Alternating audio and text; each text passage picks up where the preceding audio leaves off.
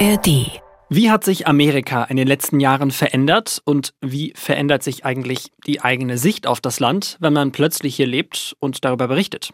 Heute gibt es eine sehr persönliche Folge des USA-Podcasts mit Einblicken in die Ereignisse aus den vergangenen 23 Jahren. Die Korrespondenten. Reporterleben in Washington. I think this is the best country in the world. I am very proud to be American. Der Amerika-Podcast von NDR Info. Hello aus Washington. Ich bin Anne Bartram und bei mir sind Nina Barth. Hallo. Und Sebastian Hesse. Hallo. Und in der Technik Simon Jansen. Hallo. Wir haben hier im ARD-Studio Washington mal in den Kalender geguckt und dabei ist uns aufgefallen, dass wir beide, Nina, also du und ich, äh, quasi so kleine Jubiläen haben. Denn Nina, du bist jetzt seit ziemlich genau einem Jahr hier im Studio, hast aber den Großteil von deinen bis zu fünf Jahren, die man hier im Studio sein kann, noch vor dir. Bei mir ist es anders. Ich bin als Junior nur ein Jahr hier. Heißt für mich, jetzt ist quasi schon drei Viertel der Zeit rum. Und Sebastian, du bringst von uns allen die mit Abstand meiste Erfahrung mit. Du warst nämlich sogar schon mal hier im Studio und zwar als ich noch im Kindergarten war. Äh, von 1999 und Anfang der 2000er äh, Jahre sprechen wir da. Und wir schauen uns heute einfach mal an, wie sehr sich die USA in dieser Zeit äh, gewandelt haben. Und wir starten jetzt mal mit einem kleinen Ausschnitt aus einem Beitrag von dir, Sebastian, aus dem Jahr 2000. Und zwar kurz nach der Präsidentschaftswahl damals, die der Demokrat Al Gore verloren hat und so hat der Verlierer einer Präsidentschaftswahl damals reagiert. In dem ernsteren Teil seiner Ansprache äußerte Gore die Befürchtung, das Präsidentenamt könne durch das zurückliegende Wahldebakel beschädigt sein. Er jedenfalls stehe George W. Bush zur Verfügung, wenn es darum gehe, die Amerikaner wieder zu vereinen. Gleiches sollten alle Amerikaner und auch seine eigenen Gefolgsleute tun. Genau eine Stunde später adressierte George W. Bush die Amerikaner von Texas aus. Roter Faden seiner Ansprache war die Notwendigkeit, Parteiengezänk und Eigennutz zu überwinden. Er sei optimistisch, der feindselige Umgangston und die Bitterkeit in Washington ließen sich verändern. Die Ansichten über Bildungs- oder Sozialpolitik lägen so gravierend nicht auseinander, als dass man nicht produktiv über die Parteigrenzen hinweg zusammenarbeiten könnte. Wahlniederlage eingestanden, Aufruf zur Zusammenarbeit und was ich besonders bemerkenswert finde aus heutiger Sicht, die Aussage, dass man doch bei der Bildungs- und Sozialpolitik zwischen Republikanern und Demokraten ja gar nicht so weit auseinanderliegen würde heute unvorstellbar, oder Sebastian? Ich habe mir gerade überlegt, wenn man die Namen austauschen würde, also jetzt Bush und Gore rausgenommen hätte und vielleicht Biden und Trump da eingefügt, ob man das nicht einfach so hätte nochmal versenden können. Na, vielleicht nicht ganz, aber die Stichworte Bitterkeit zusammenbringt und so weiter nicht. Also das war damals schon ein großes Thema. Das ist es immer noch, aber es hat sich, glaube ich, doch noch ein Stückchen verändert und vor allen Dingen leider, leider auch verschärft. Kann man denn sagen, hat das denn damals schon so seinen, seinen Anfang genommen? Wie, wie hast du das noch so in Erinnerung? Oder war das, war das im Prinzip schon so und man verklärt so ein bisschen die, die gute alte Zeit, wenn sich Menschen hier in den USA so ein bisschen zurückwünschen und man, man möchte doch irgendwie zu mehr Einigkeit finden?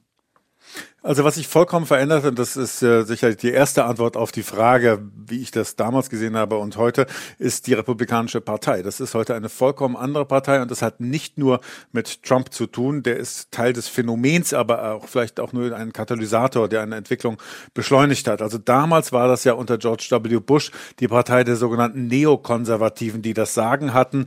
Neokonservativ deshalb, weil es eigentlich ehemalige Linke waren, die, die sich desillusioniert aus ihrem politischen Lager verabschiedet verabschiedet hatten, weil sie das Gefühl hatten, man kann mit den Idealen für Weltverbesserung und Veränderung in der Welt mit linker Methodik nicht so viel erreichen wie vielleicht mit eher äh, konservativ besetzter oder solcher, die die GOP, also die Republikanische Partei ermöglicht. Und das waren diejenigen, die damals eben George W. Bush als Präsident in den Irakkrieg getrieben haben und überhaupt diese Auffassung von Außenpolitik, man kann sie durchaus militarisieren, weil man ja als Amerikaner eine Verpflichtung, eine Mission geradezu hat, Demokratie, Freiheit in alle Welt zu exportieren.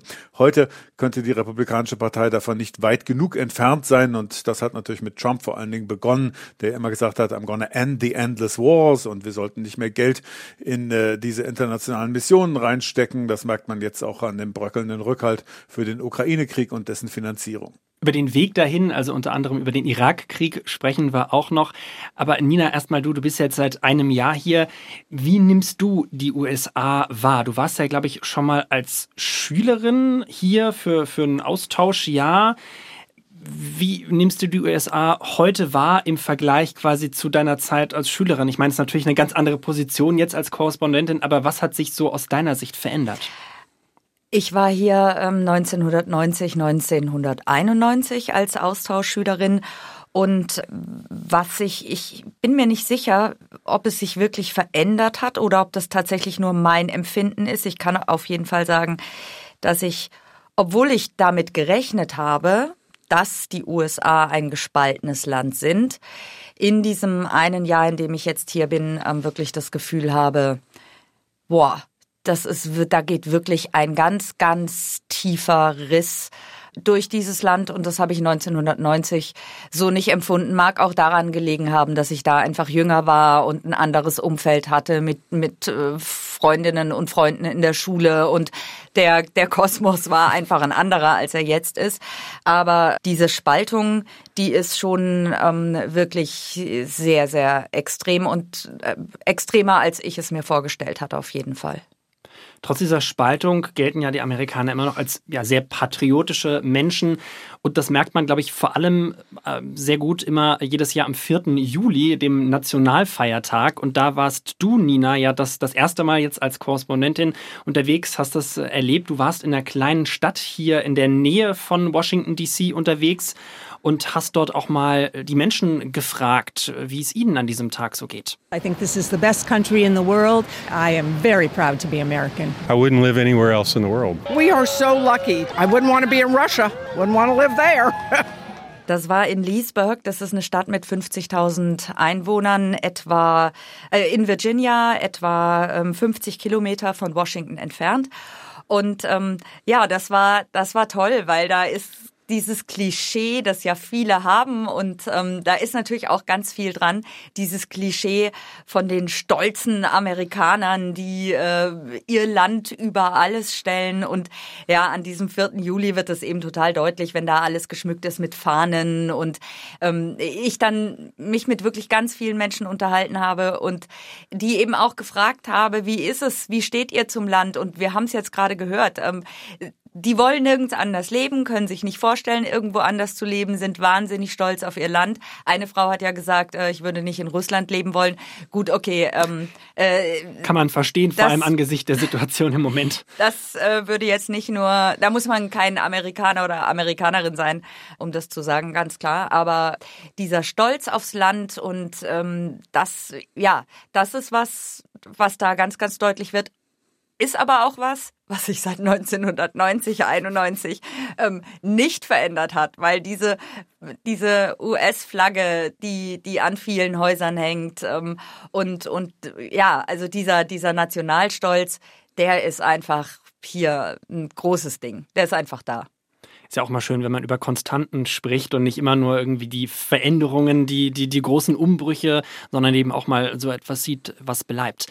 Eine ganz große Episode des, ja, des Nationalgefühls, des Zusammenhalts hatte dieses Land ja, glaube ich, vor allem eben nach äh, dem Anschlägen des 11. September 2001. Damals warst du, Sebastian, auch hier in Washington und wir hören auch mal ganz kurz rein in einen Ausschnitt aus ähm, einem Bericht von dir damals. Zwei Botschaften sendet das Weiße Haus an die amerikanische Bevölkerung. Wir befinden uns im Kriegszustand und wir gehen am heutigen Montag zur Arbeit, als wäre nichts geschehen. Wohl wissend, wie widersprüchlich das zunächst klingt, beschwören Bush und seine Kabinettsmitglieder unaufhörlich das Neuartige am Krieg des 21. Jahrhunderts. This crusade, this war on terrorism diesen Krieg zu gewinnen wird seine Zeit dauern. Amerika muss sich in Geduld üben und lernen, wie sich der Kampf gegen den internationalen Terrorismus von herkömmlichen Kriegen unterscheidet. Sebastian, wie war das für dich damals hier in den USA unterwegs zu sein nach diesen Anschlägen und wie hast du auch damals so dieses Nationalgefühl wahrgenommen? War das war da deutlich mehr Zusammenhalt zu spüren als heute? Ich glaube, das ist der Kernunterschied. Nationalgefühl hat es ja, ja immer gegeben. Hier werden ja Kinder auch so erzogen, dass man ihnen in der Schule schon erzählt, alles in Amerika ist besser als im Rest der Welt. Wir haben das beste Bildungssystem und wir haben das beste Sozialsystem und bla bla bla. Und American Exceptionalism und das sind alles God-given Rights und der liebe Gott hat uns auserwählt, hier eben sozusagen die Vorzeigedemokratie für die ganze Welt zu sein. Die meisten Menschen, die man fragt, wie viele andere Nationen sie denn schon besucht haben in ihrem Leben dass sie diesen Vergleich anstellen könnten, die sagen, ne, wir waren dann noch niemals außerhalb der USA. Und dann guckt man auf die Statistiken, dass 40 Prozent aller Amerikaner gar keinen Reisepass haben, also auch noch nie außerhalb der Landesgrenzen waren. Das spricht ja auch aus europäischer Sicht Bände. Aber ich finde, das sind so lässliche Sünden, über die kann man auch lächeln. Viel schlimmer ist es, dass inzwischen halt ja eben die Amerikaner einander nicht mehr über den Weg trauen. Nicht? Also das ist dieses bittere bittere Gefühl gibt innerhalb des Landes, dass äh, man eigentlich gar nicht mehr zusammengehört, äh, ob man nun ein Küstenbewohner ist und liberal und progressiv oder ob man eben ein traditioneller Amerikaner ist, der irgendwo dazwischen lebt. Das ist eine ganz, ganz problematische Entwicklung. Und um jetzt nochmal auf den 11. September zu kommen, in der Zeit hatte ich das Gefühl, dass es gar nicht so sehr um Patriotismus geht oder daran, sich mit dem Rest der Welt irgendwie zu messen, ist man jetzt die bessere Demokratie oder die fairere Gesellschaft, sondern es ging darum, zusammenzurücken, nicht unter diesem Bedrohungsgefühl, unter diesem Gefühl auch der Verletzbarkeit von außen, dass man sich eben doch als Einheit fühlt und zwar wertfrei. Und das hat es für eine ganze, ganze Zeit gegeben. Und man muss das auch betonen, das war durchaus auch ein Verdienst der Bush-Regierung und auch der Person George W. Bush. Ich glaube, der würde heute ohne den Irakkrieg, der sicherlich sein großer Sündenfall war, auch ganz anders in den Geschichtsbüchern stehen. Genau, auch über den hast du äh, damals berichtet und das klang so. Nach der Untersuchung durch beide Kammern des Kongress zweifelt in den USA niemand mehr daran, dass die Geheimdiensterkenntnisse über Iraks angebliche Waffenprogramme lückenhaft und dürftig waren. Außenminister Colin Powell wird nur ungern erinnert an die Argumentation der Bush-Regierung, dass Saddam Husseins Arsenale eine unmittelbare Gefahr für die USA darstellten. Er selber habe niemals gesagt, dass Iraks Massenvernichtungswaffen einsatzbereit waren. Er habe vielmehr gesagt, der Irak habe die Absicht gehabt, solche Waffensysteme zu entwickeln und dass es Hinweise auf Bio- und Chemiewaffen gab. Wie sehr wirkt dieser, ich sage einfach mal, Skandal dieses Irakkriegs, wie sehr wirkt das Ganze bis heute noch nach? Ich habe so ein bisschen in Erinnerung, ich war damals noch ein Kind, aber wie sehr hat das denn diesem Land auch innerlich geschadet?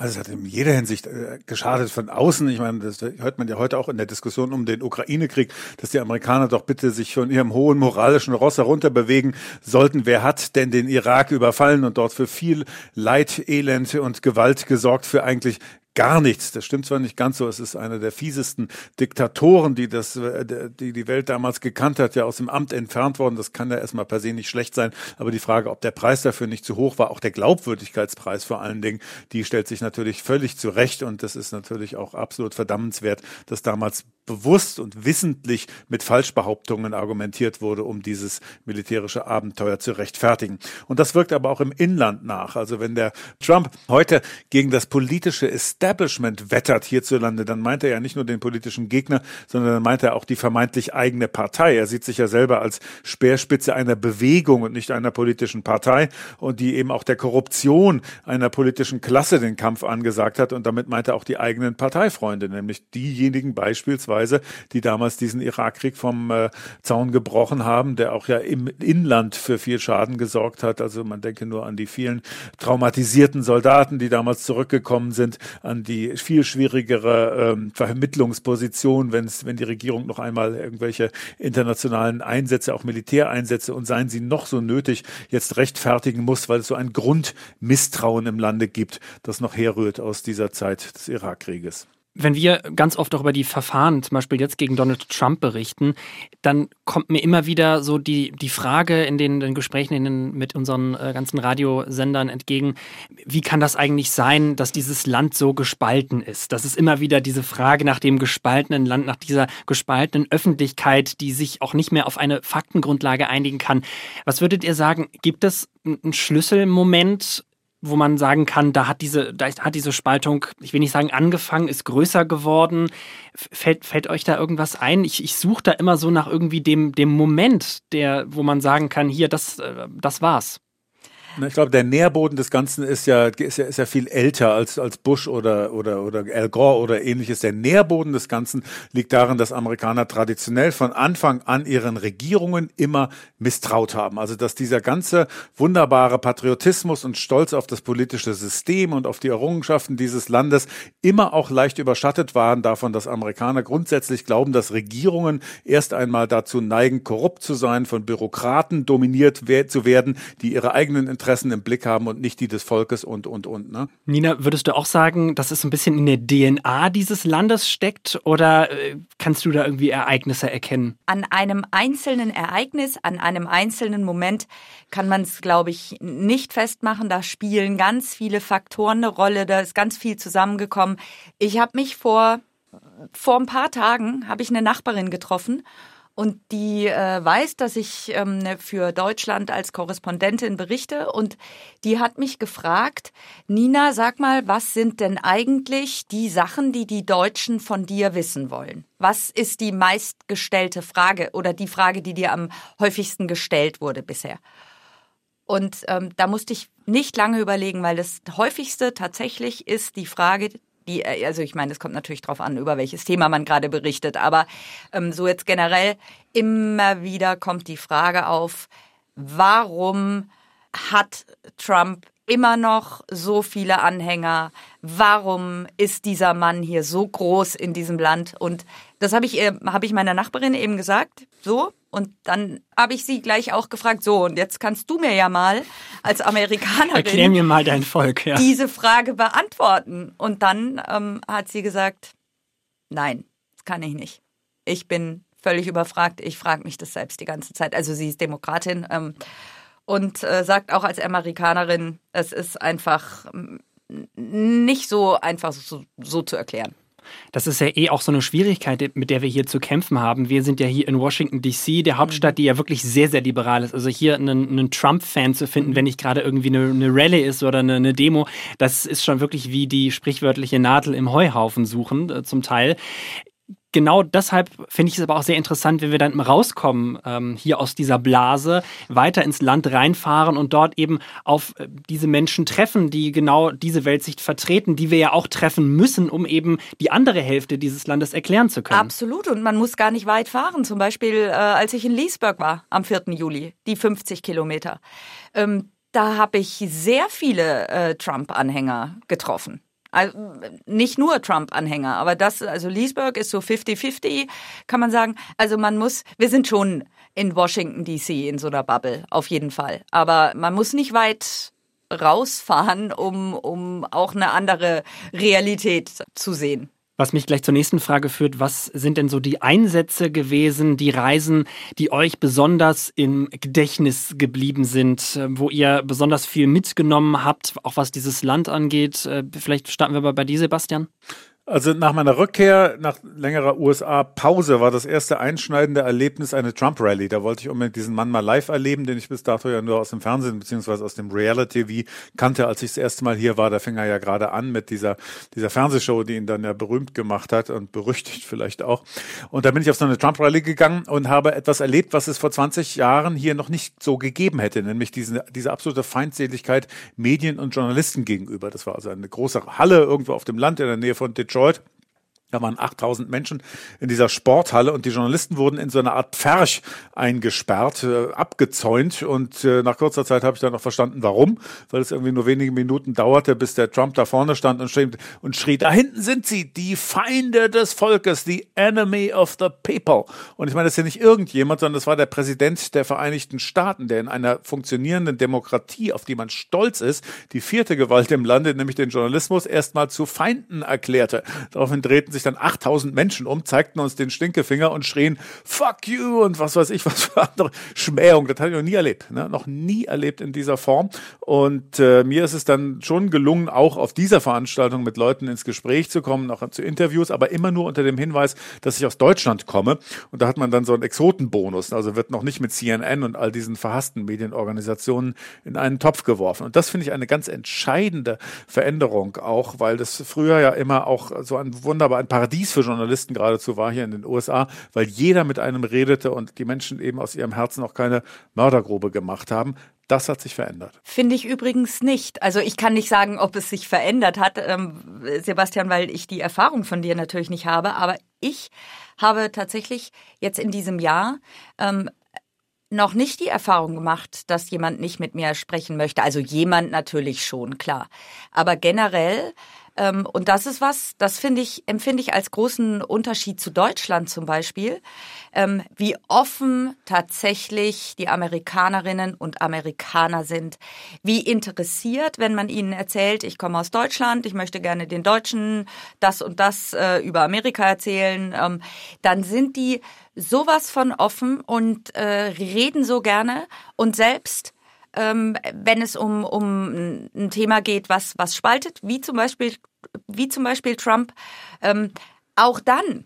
Also äh, dann äh, habe ich natürlich äh, auch schon gemerkt, ah, okay, äh, Presse ist jetzt nicht, sind nicht die liebsten Freunde vielleicht, die man hat, aber ähm, die Erfahrung, dass, da, dass ich angefeindet werde als Presse, beziehungsweise dass Menschen nicht mit mir sprechen wollen, weil ich Presse bin, ähm, habe ich so noch nicht gemacht. Okay, äh, lustig, weil ich habe auch noch mal einen etwas anderen Eindruck. Ich erinnere mich noch, ähm, mein allererster Einsatz hier im Januar, das war ähm, kurz vor dem 6. Januar, also quasi dem Jahrestag des äh, Sturms auf das äh, Kapitol, habe ich so eine Touristenführung mitgemacht, habe da einen Beitrag äh, drüber gemacht, quasi ob der 6. Januar denn hier noch eine Rolle spielt, auch in der Führung und hat es tatsächlich bei dieser Führung überhaupt nicht. Ich habe mir dann hinterher zwei auch junge Leute irgendwie rausgepickt aus dieser Gruppe, aus der, aus der Führung, habe mit denen gesprochen und die waren auch erst so offen offen, also ja, hier klar, ne, kann man reden. Aber als ich dann so sehr nachgebohrt habe, auch so was diese Spaltung angeht, da habe ich gemerkt, da, da hatten die dann irgendwann auch äh, nach so zwei, drei Minuten irgendwie nicht mehr so richtig Lust. Und da änderte sich das so ein bisschen.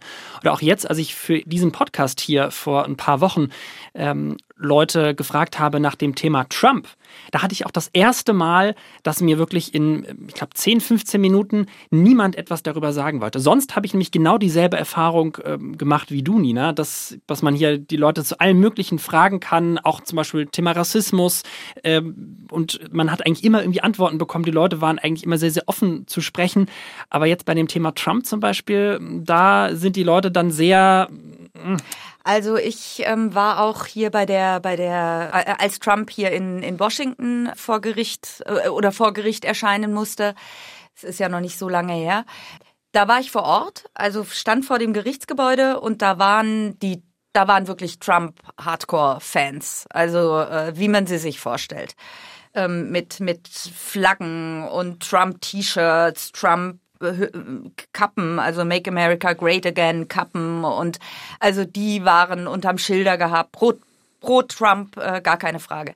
Und da war es so, das war so eine Gruppe von zehn Männern, da wollten tatsächlich nicht alle mit mir sprechen, aber selbst bei denen gab es zwei, die sich mit mir unterhalten haben. Das, die hatten da nicht wirklich Bock drauf, aber sie haben es trotzdem gemacht. Und da habe ich gedacht, oh, das ist, ähm, das ist toll. Und ich habe in Deutschland viel häufiger bei irgendwelchen Veranstaltungen ähm, die Erfahrung gemacht, dass Leute gesagt haben, äh, keine Zeit, keine Lust, äh, nee, will nicht ins Mikrofon sprechen und so. Das empfinde ich hier als total anders. Was ist denn so bei dir das prägendste Erlebnis, die, die prägendste Reportage gewesen, die du gemacht hast? Also das Krasseste, was ich erlebt habe, das war aber ein bisschen bevor ich hier dann offiziell als Korrespondentin angefangen habe. Das war nämlich im Mai vergangenen Jahres. Ähm, da war ich in Uvalde nach dem äh, School-Shooting. Ähm, der Simon aus der Technik war da auch dabei. Wir sind zusammen hingefahren und ich bin sehr, sehr froh, ähm, dass der äh, Simon dabei war, weil wir sind ja als Radiomacher meistens so Einzelkämpfer, sind alleine unterwegs. In dem Fall war Simon als Technik-Support ähm, mit dabei und es war wirklich gut, weil das, dass da jemand war, mit dem man sich austauschen konnte, weil das ging wirklich sehr, sehr ähm, an, ans Herz, an die Nieren. Das war wirklich schlimm. Ähm, ich habe da zum Beispiel mit einem Mädchen gesprochen, ein kleines Mädchen, die heißt Athalie.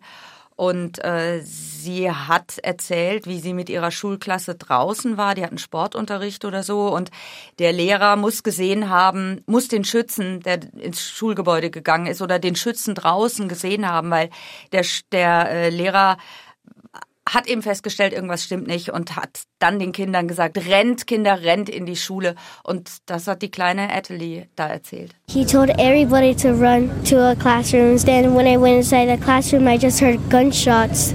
Then we just stayed in the classroom quiet because like we're not supposed to talk. Also sie hat die Schüsse gehört im Klassenzimmer. Ähm, sie haben sich versteckt, haben sich klein gemacht, haben nicht gesprochen. Also dieses, ähm, ja, dort in Uvalde zu sein und diese unfassbare Trauer zu erleben und diese unfassbare Tat, ähm, der da so nah zu sein, das war, das war echt brutal. Simon hat es mit Sicherheit auch so erlebt. Er nickt.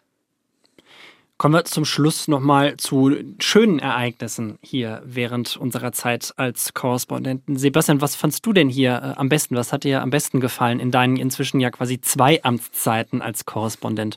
Ach, das, die Liste ist ziemlich lang, da werde ich mal wahllos irgendwie reingreifen. Ich hatte die Chance, als einer der ersten Journalisten auf die Nevada-Testzeit zu gehen. Also das war dieses Areal im Bundesstaat Nevada, dort in der Wüste, wo die Amerikaner in den 50er und in den 60er Jahren ihre Atombombentests gemacht haben und wo sich so viele Mythen drum rankten, ob das nicht vielleicht irgendwie ein UFO-Landeplatz sei und dort längst irgendwie Außerirdische angesiedelt sind, die hier gelandet sind. Also so diese Mischung aus kalter Kriegsrelikt und dieser modernen amerikanischen amerikanischen Mythologie. Und das wurde damals eben zum ersten Mal geöffnet. Man konnte mit Geologen als äh, Journalist da äh, über dieses Gelände reisen. Das war landschaftlich äh, sehr eindrucksvoll, weil es eben diese völlig unberührten Wüstenregionen waren. Man hatte das Gefühl, das hat auch so was Historisches, ja.